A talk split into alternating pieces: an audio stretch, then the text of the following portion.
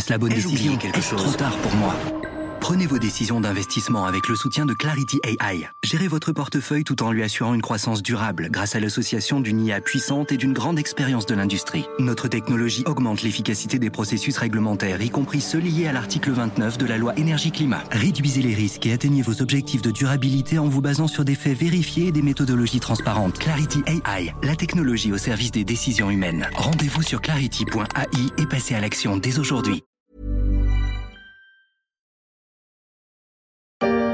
Stéphane Richard jette l'éponge. Selon les informations d'Europe 1, le patron d'Orange s'apprête à présenter sa démission. Oui, il vient d'être condamné à un an de prison avec sursis en appel. Il s'agit de l'arbitrage de 2008 entre Bernard Tapie et le Crédit Lyonnais.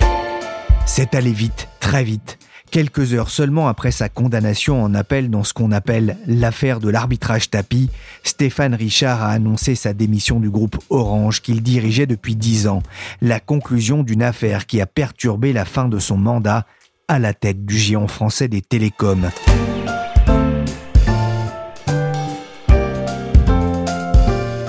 Je suis Pierrick Fay, vous écoutez La Story, le podcast des échos. Chaque jour, la rédaction se mobilise pour évoquer un sujet qui fait l'actualité économique, politique ou sociale. Aujourd'hui, on va revenir sur le tournant qui attend l'ex-France Télécom. Il est impliqué dans l'un des plus gros scandales politico-financiers dans la vente d'Adidas. Bernard Tapie doit rembourser 400 millions d'euros après 20 ans de procédure. Bernard Tapie s'est éteint le 3 octobre dernier des suites d'une longue maladie. Quelques jours plus tard devait se tenir la décision en appel de l'arbitrage Tapie Crédit Lyonnais en lien avec le rachat de l'équipementier Adidas par la banque en 1993. Mais en raison du décès du principal accusé, la cour d'appel avait décidé de repousser de quelques semaines sa décision. Elle a été rendue finalement le 25 novembre et s'est soldée notamment par la condamnation de Stéphane Richard, le président d'Orange, à un an de prison avec sursis et 50 000 euros d'amende pour complicité et détournement de fonds publics. Pour bien comprendre ce qui a amené le président de l'opérateur télécom public à démissionner, il faut revenir à ce procès qui renvoie aux affaires politico-judiciaires des années 90. Bonjour Valérie de Senneville. Bonjour Pierre Vous êtes enquêtrice aux échos, vous suivez régulièrement les grands procès pour le compte du journal. D'abord, qu'est-ce que le procès de l'arbitrage tapis Crédit Lyonnais? Il ne faut pas confondre. Le procès de l'arbitrage n'est pas celui historique de Tapie et du Lyonnais. Vous vous souvenez, l'affaire du Lyonnais et de Tapie, c'est cette incroyable saga judiciaire qui a euh, duré 25 ans et connu de multiples épisodes. Cette fois-ci, on ne demandait pas à la justice si en 94 Bernard Tapie s'était fait escroquer comme il le prétendait par le Crédit Lyonnais. C'est d'ailleurs pour mettre un terme à ce dossier, à ces épisodes à rebondissement, à cette série judiciaire, qu'il a été envisagé d'y mettre fin par un arbitrage. Mais Bernard Tapie a-t-il, avec des complices, activé ses réseaux pour obtenir cet arbitrage? Tous, enfin, ont-ils manœuvré pour faire en sorte d'obtenir une sentence favorable et pour éviter ensuite de faire un recours contre la décision. Bref, l'affaire de l'arbitrage tapis, c'est l'affaire d'une escroquerie ou pas et d'un détournement de fonds publics ou pas. C'est un procès au long cours? Bah, D'une certaine manière, oui, même s'il a duré moins longtemps que euh, la saga euh, tapis lyonnais. Que s'est-il passé? En fait, en 2007-2008, Christine Lagarde est ministre de l'économie. C'est elle qui va accepter l'arbitrage. Et en 2008, les trois arbitres condamnent le CDR à verser 285 millions d'euros à Bernard Tapie, près de 404 millions avec les intérêts, dont ces 45 millions de préjudice moral. C'est ce qui va faire hurler tout le monde dès le départ. Et dès le départ, la décision est contestée. Finalement, en 2015, l'arbitrage est annulé au civil pour fraude et l'homme d'affaires condamné à tout rembourser. Mais parallèlement, et c'est ça qui a été jugé, une enquête judiciaire est ouverte sur le volet non ministériel de l'affaire et en décembre 2016, Christine Lagarde, de son côté, est condamnée pour négligence par la Cour de justice de la République pour avoir renoncé en tant que ministre des Finances, a exercé un recours contre la sentence arbitrale, mais elle a été dispensée de peine. Alors vous voyez, Pierrick, je ne sais pas si j'ai été assez claire parce que de toute façon, cette affaire est, si ce n'est longue, du moins extrêmement compliquée. Oui, c'est vrai que c'est pas simple cette histoire des suites judiciaires du rachat d'Adidas par le Crédit Lyonnais. Il y a un mélange de politique, de gros sous, alors que la marque aux trois bandes a été revendue par la banque avec une énorme plus-value en 1994. Tout ça sur fond de difficultés financières de l'homme d'affaires, mais aussi du Crédit Lyonnais. C'est une vraie pièce de théâtre avec des rebondissements, des surprises et des effets de manche. On va pas refaire l'histoire ici. On a saisi, Valérie, les enjeux autour des 400 millions déboursés par le consortium de réalisation, le CDR, en 2007. Le CDR hein, qui gérait le passif d'un crédit lyonnais alors proche de la faillite. Il reste quand même une question qu'on n'a pas encore abordée. Pourquoi Stéphane Richard était-il poursuivi? Pendant l'enquête, les magistrats instructeurs avaient fait deux groupes. D'un côté, la bande des présumés escrocs, Bernard Tapie, son avocat Maurice Lantourne et Pierre Estoupe, le magistrat qui a conduit l'arbitrage. De l'autre, il y avait les présumés complices, Stéphane Richard, Jean-François Rocky et Bernard Semama, Rocky et Semama étant respectivement les présidents du CDR et de l'EPFR. Et en fait, ce que les juges soupçonnaient, c'était qu'à l'époque, Stéphane Richard aurait caché à sa ministre des éléments factuels essentiels et qu'il aurait ainsi écarté les avis défavorables à l'arbitrage de l'Agence des participations de l'État. Il faut le dire tout de suite, la Cour n'a pas retenu la complicité d'escroquerie vis-à-vis de Stéphane Richard. En revanche, les magistrats ont relevé que l'ancien directeur de cabinet de la garde, s'il ne savait pas que l'arbitrage était frauduleux, a en revanche trahi la confiance de la ministre de l'économie. Et ce faisant, disent-ils, a contribué à l'affaiblissement de l'autorité de l'État. Pourquoi?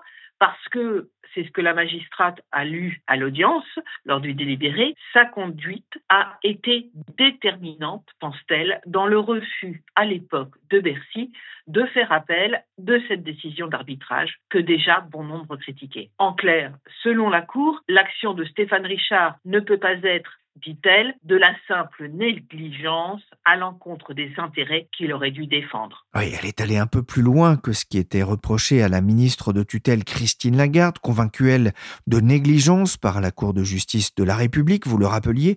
La Cour d'appel a-t-elle eu la main lourde, Valérie? La main lourde, je ne sais pas. En tout cas, elle, a condamné euh, bien plus qu'en première instance, puisque je vous rappelle, Pierrick, qu'en première instance, euh, il y avait eu une relaxe générale dans cette affaire, et euh, donc donc là, euh, ils sont condamnés. Je vais prendre juste un exemple pour montrer pourquoi euh, c'est d'abord de l'incompréhension, de la colère aussi, hein, que, moi j'éprouve, et un sentiment d'injustice au fond. On me dit, vous avez trahi la confiance de Christine Lagarde. Les juges me disent ça. Hmm. Mais que dit Christine Lagarde, elle? Elle n'a jamais dit ça en fait. Euh, Christine Lagarde, elle a été interrogée pendant des heures, des heures. Elle a eu un procès d'ailleurs aussi. Elle a plaidé la négligence, Christine Lagarde, Est-ce que Christine Lagarde a, a dit clairement que j'avais trahi sa confiance? Jamais. On lui a posé la question d'ailleurs directement. J'ai même fait une confrontation avec elle pendant toute une journée. Est-ce que vous estimez avoir été trahi par votre directeur de cabinet? Elle a répondu jamais. On vient d'entendre longuement Stéphane Richard jeudi dernier invité de Léa Salamé sur France Inter. Il y a de l'incompréhension, de la colère. Quelle a été sa défense? Il a un sentiment d'injustice, oui, parce que, euh, eh bien, euh, il l'a dit pendant l'audience, euh, il était directeur de cabinet, il n'était pas aux manettes. En première instance, il avait dit vous me taillez un costume un peu trop grand pour moi face aux questions des procureurs. Et puis, il avait essayé de détailler le rôle ingrat, avait-il dit, d'un directeur de cabinet. Il avait minimiser son pouvoir euh, décisionnel. Il rejetait carrément euh, l'idée qu'il ait pu mener une instruction parallèle de ce dossier. Euh. En fait, il, il trouve ça injuste aussi. Quelque part, je comprends parce qu'il y a ces grands ordonnateurs, si l'arbitrage a, a, été frauduleux, qui auraient été d'un côté et puis lui, il était directeur de cabinet, euh, obéissant à des ordres, on ne sait plus tellement lesquels, mais euh, voilà, c'est ce qu'il a essayé de, de défendre pendant l'audience. Et Stéphane Richard a annoncé son intention de se pourvoir en cassation. Sébastien Dumoulin est journaliste au service high-tech média des échos. Il était au palais de justice avec Valérie de Senneville. Il a observé Stéphane Richard au moment de l'annonce de la décision. J'étais dans la même salle que Stéphane Richard au moment de la décision, mais euh, il faut s'imaginer la cour d'appel de Paris, donc c'est ce grand bâtiment qui est au milieu de l'île de la Cité, et donc c'est des petites salles d'audience où finalement euh, là c'était quand même assez rempli, et Stéphane Richard était avec ses trois co-accusés euh, au premier rang et donc faisait face à la présidente qui lisait sa décision. Et donc moi j'étais sur le côté, je pouvais pas voir directement quelles étaient ses réactions. Ce qu'on comprenait bien quand même dans l'ambiance générale de la salle et puis dans le fait que euh, bah il y avait un, grand silence et que les co-accusés écoutaient tous un peu la tête basse euh, ce jugement terrible parce que euh, dès le début il a été relativement clair dans les premières minutes de lecture de la décision que c'était un revirement par rapport à ce qui s'était passé en première instance. Et donc, je pense que Stéphane Richard, comme ses co-accusés, a su assez rapidement que son sort était scellé et je pense qu'il a su même assez rapidement que finalement son monde s'écroulait, que la question de sa présence euh, à la tête d'Orange et de son futur était remis en question. Et à la fin de cette heure, finalement, je pense, euh, ça a dû durer une bonne heure euh, de lecture, sans aucun autre commentaire. Tout le monde est sorti de la salle et lui, accompagné par sa directrice de communication, est sorti vraiment sans faire de commentaires assez rapidement et on voyait bien qu'il était vraiment sous le choc. Quelques heures après la décision de la Cour d'appel, s'est tenu un conseil d'administration d'Orange. Le conseil devait examiner la lettre de démission de Stéphane Richard. Alors, j'ai pas imaginé une seconde rester à ses fonctions, c'est ce qu'il dit. Comment s'est passé ce conseil d'administration? Qu'est-ce que l'on sait aujourd'hui? Alors, ce qui est curieux, c'est que ce conseil d'administration était en réalité prévu de longue date. De ce qu'on sait, c'est finalement une coïncidence qui se soit passée le même jour que cette décision de justice. En même temps, il y aurait sans doute eu un conseil d'administration exceptionnel convoqué de toute façon. Ce qui s'est passé, c'est qu'il a été décalé au plus tard dans la journée pour pouvoir permettre, j'imagine, à chacun de prendre ses dispositions.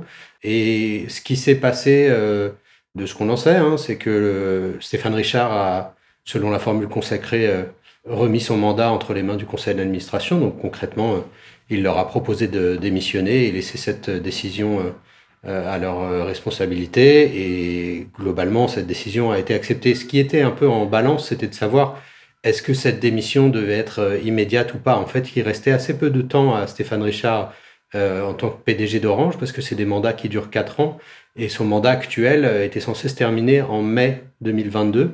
Donc, vous voyez, il restait un petit peu moins de six mois. Toute la question, c'était de savoir est-ce qu'il faut tout de suite qu'il parte pour le bien de l'entreprise ou euh, est-ce qu'il vaut mieux au contraire le garder un petit peu plus longtemps pour assurer une transition en douceur et euh, se donner le temps de lui trouver un, successeur? Et là-dessus, bah, les différents administrateurs avaient différentes positions. Ce qu'on sait, c'est que certains syndicats poussaient pour un départ immédiat, d'autres syndicats, au contraire, estimaient qu'il fallait absolument qu'il y ait une, une, transition la plus douce possible pour pas bousculer l'entreprise. Et ça, donc c'est les trois administrateurs salariés. Chez les trois représentants de l'État, qui est un, le principal actionnaire d'Orange, aujourd'hui, ils ont un petit peu moins d'un quart du capital de la société, donc ils ont une voix qui est quand même prépondérante. On sait que il était écrit euh, et Bruno Le Maire l'avait annoncé dès 2018 euh, au moment de la, de la décision de première instance que à partir du moment où il était condamné, l'État souhaitait pas son maintien. Donc, euh, ce qu'on comprend, c'est que il souhaitait même son départ vraiment très rapidement avant la fin de l'année, et qu'il y a eu une forme de compromis qui a été trouvé avec les autres administrateurs qui plaidaient pour donner un petit peu plus de temps à l'entreprise pour euh, lui trouver un successeur, et que la voie médiane qui a été actée par le conseil d'administration, c'est de dire euh, on laisse deux mois Stéphane Richard en poste au maximum, et euh, à l'issue de ces deux mois, il sera plus euh, ni président ni directeur général. Et euh, donc, ça nous laisse huit semaines pour désigner un binôme pour lui succéder. Quatre morts suspectes à La Réunion, en Vendée, en Provence et dans le Morbihan et des investigations lancées pour savoir si ces décès sont liés à la panne qui a affecté hier les services d'urgence. Avec encore hier certaines difficultés qui persistaient localement. Ça c'était en juin dernier, la panne qui a secoué la plateforme des numéros de secours en France. Elle est gérée par Orange. On sentait bien quand même que depuis quelques mois, Stéphane Richard, son président, était dans le viseur du gouvernement, Sébastien. Du côté du gouvernement, il n'y a jamais eu, euh, on a l'impression d'enthousiasme franc à l'égard de la personne de, Stéphane Richard, qui était un peu un choix par défaut. Et ces derniers mois, on avait bien vu que quand on discutait à Bercy euh, de la possible reconduction de Stéphane Richard pour un quatrième mandat, bah, l'enthousiasme n'était toujours pas là, c'est rien de le dire. Et euh, il y avait un discours autour de l'endormissement d'Orange, du fait que euh, l'entreprise n'avait pas du tout euh, relevé les défis euh, qui étaient les siens et que il fallait absolument apporter du sang neuf au sein de l'entreprise. Je pense que du côté de l'État actionnaire, ces derniers temps, on était très content d'avoir fait un peu des coups en ramenant des personnalités extérieures à la tête de Renault, par exemple, avec Luca Di Meo. Et on espérait pouvoir faire la même chose avec Orange en se disant on va finalement euh, secouer euh, un peu cet opérateur historique.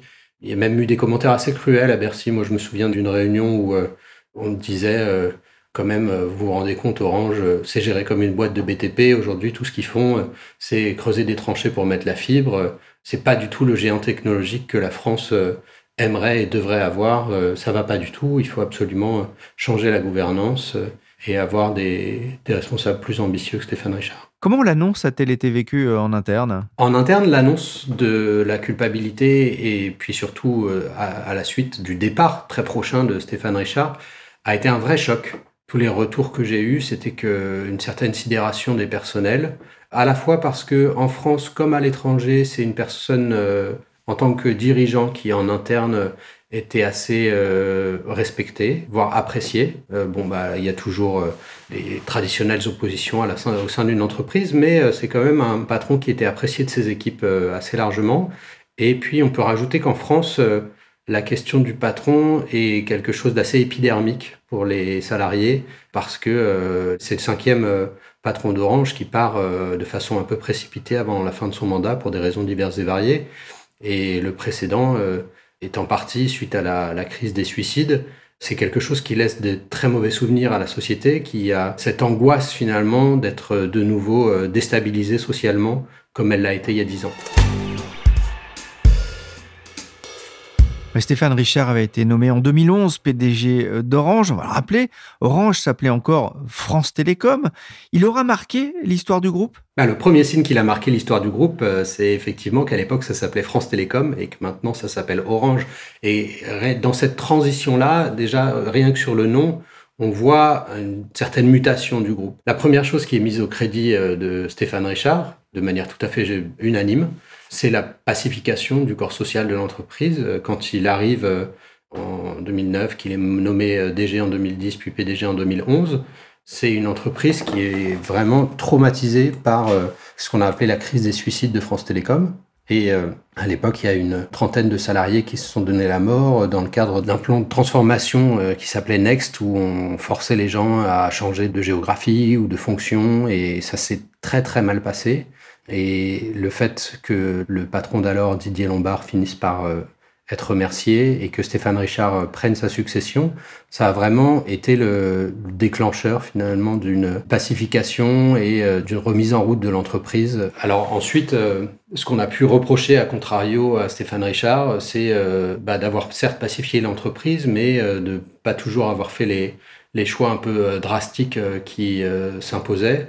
Euh, justement pour préserver la paix sociale. Ce qu'il faut voir sur les dix ans de mandat de Stéphane Richard, c'est euh, d'abord que Orange est un opérateur qui a fait des choix, notamment industriels, qui sont pas forcément ceux de ses concurrents et euh, qui n'ont pas produit tous leurs effets, mais qui sont pour certains porteurs de promesses pour l'avenir. Le premier, c'est que Orange est sans doute l'opérateur qui s'est le plus engagé dans le déploiement de la fibre optique qui est cette infrastructure qui remplace un peu partout le, le bon ADSL, qui promet des débits gigantesques. Euh, Orange est allé très loin en Espagne, Orange est allé très loin en France, et ça, euh, bah, c'est des choses que ces pairs en Europe vont être contraints de faire euh, dans les prochaines années, notamment on peut penser à Deutsche Telekom, on peut penser aux opérateurs britanniques. Euh, tout ça, c'est des territoires où la fibre euh, a été beaucoup moins déployée que chez nous. C'est des efforts financiers qui sont conséquents et c'est des efforts financiers qu'Orange a quelque part déjà réalisés et sur lesquels il va pouvoir s'appuyer sur son futur. L'autre chose qui est à mettre au crédit de Stéphane Richard, c'est ses paris, notamment sur le, le développement de l'Afrique. On en a peu conscience, mais euh, en réalité, euh, Orange est aujourd'hui un opérateur qui fait l'essentiel de sa croissance en Afrique, qui fait l'essentiel aussi de ses réussites euh, d'innovation en Afrique. Et Orange, c'est aujourd'hui un acteur très important du paiement en Afrique et des services financiers. Et puis en Europe, bah, il a lancé certaines pistes, notamment il a développé Orange dans la, tout ce qui est la cybersécurité, les services informatiques. Et puis, d'autre part, très récemment, là, il s'est lancé dans la banque, ce qui est une aventure vraiment unique finalement pour un opérateur télécom. Donc euh, il a joué certaines cartes qui sont pas les mêmes euh, que ceux de ses grands concurrents à l'international. Toutes n'ont pas été des francs succès à ce jour, mais il faudra voir aussi sur le temps long. C'est-à-dire que ce que dit Stéphane Richard, et ce qui n'est pas faux, c'est que c'est difficile de juger du succès d'une opération comme le lancement dans la banque euh, en quelques années et qu'il faudra probablement 5-10 ans pour voir ce que ça a donné. Et malheureusement, Stéphane Richard sera plus là pour le voir, donc euh, ça sera peut-être porté au crédit de son successeur. Et enfin, la dernière chose quand même euh, qui reste en travers de la gorge pour le coup des investisseurs, c'est que le cours de bourse d'Orange a pas bougé. Et ça, euh, c'est la grande tragédie de Stéphane Richard, c'est que malgré toutes ces actions, sa performance boursière a été vraiment pour le moins médiocre. Alors il faut bien voir que c'est le cas d'à peu près tous les opérateurs télécoms en, Europe. Euh, le marché est vraiment complètement déprimé. D'ailleurs on voit que Free par exemple ou euh, Altis, le groupe euh, de Patrick Drahi qui est derrière SFR, sont récemment sortis de la bourse parce qu'il n'y avait pas vraiment d'intérêt à y rester, plus de contraintes qu'autre chose. Et Stéphane Richard a plusieurs fois dit qu'il regrettait, lui, de ne pas avoir cette possibilité parce que le, fait que l'État soit au capital avec 23% euh, des actions euh, l'empêche finalement de prendre ce genre de décision un peu drastique. Il faut bien voir aussi que patron d'Orange, c'est un job où tout le monde a de grandes ambitions pour vous parce que vous êtes le, le, plus grand opérateur français. Et en même temps, on vous donne pas toujours les moyens de vos ambitions. Stéphane Richard quittera son poste le 31 janvier prochain, quatre mois avant la fin normale de son mandat, on va le rappeler. Le groupe a-t-il déjà songé à son successeur? Alors, bien sûr que le groupe a, songé de longue date à son successeur. Il y a des plans de succession qui sont en place chez Orange, comme dans tous les grands groupes, euh, pour euh, voilà, parer à toute éventualité. Ce qui se passe euh, avec cette succession en particulier, c'est que elle était déjà amorcée en un sens, puisque ce mandat arrivait à son à échéance fin mai. Stéphane Richard lui-même avait évoqué une première dans le groupe Orange, c'était la dissociation des fonctions entre président et directeur général. Donc il était acté que à partir de mai prochain, il n'y aurait plus un PDG d'Orange, mais un directeur général en charge des opérations au jour le jour et un président du conseil d'administration euh, pour tout ce qui relevait de la stratégie et qu'il allait falloir trouver un binôme. Alors après avoir laissé planer euh, gentiment le doute sur son éventuelle candidature, Stéphane Richard avait fini par sortir du bois l'été dernier en, révélant qu'il serait candidat à la présidence et qu'il aimerait rester et faire bénéficier Orange de son expérience pendant quatre ans de plus, non pas en tant que PDG, mais en tant que président, en recrutant un directeur général pour l'épauler dans ses fonctions. Et là, on voyait bien que l'État s'accommodait finalement de cette possibilité qui lui permettait de ramener éventuellement un directeur général de l'extérieur, ce qui était un des souhaits de Bercy, tout en gardant Stéphane Richard euh, pendant quatre ans pour euh, assurer la continuité. La décision de la Cour d'appel et la condamnation de Stéphane Richard ont mis fin à cette hypothèse, donc maintenant le conseil d'administration se trouve à devoir recruter deux personnes, euh, si possible un binôme le plus fonctionnel possible, le plus complémentaire possible. Et donc ça rebat vraiment les cartes de cette question du directeur général, parce que jusqu'à présent, on travaillait beaucoup sur l'hypothèse que Stéphane Richard reste comme président et qu'il fallait lui trouver un directeur général qui soit complémentaire, donc si possible une femme, si possible un profil d'ingénieur. Et là, finalement, le fait qu'on puisse potentiellement faire venir un président de l'extérieur fait que les candidats, notamment en interne au poste de directeur général, sont relégitimés. Parce que si vous avez un, un président qui lui apporte cette vision externe sur l'entreprise, vous pouvez avoir un directeur général qui connaît très bien l'entreprise. Et là, les candidatures ne manquent pas.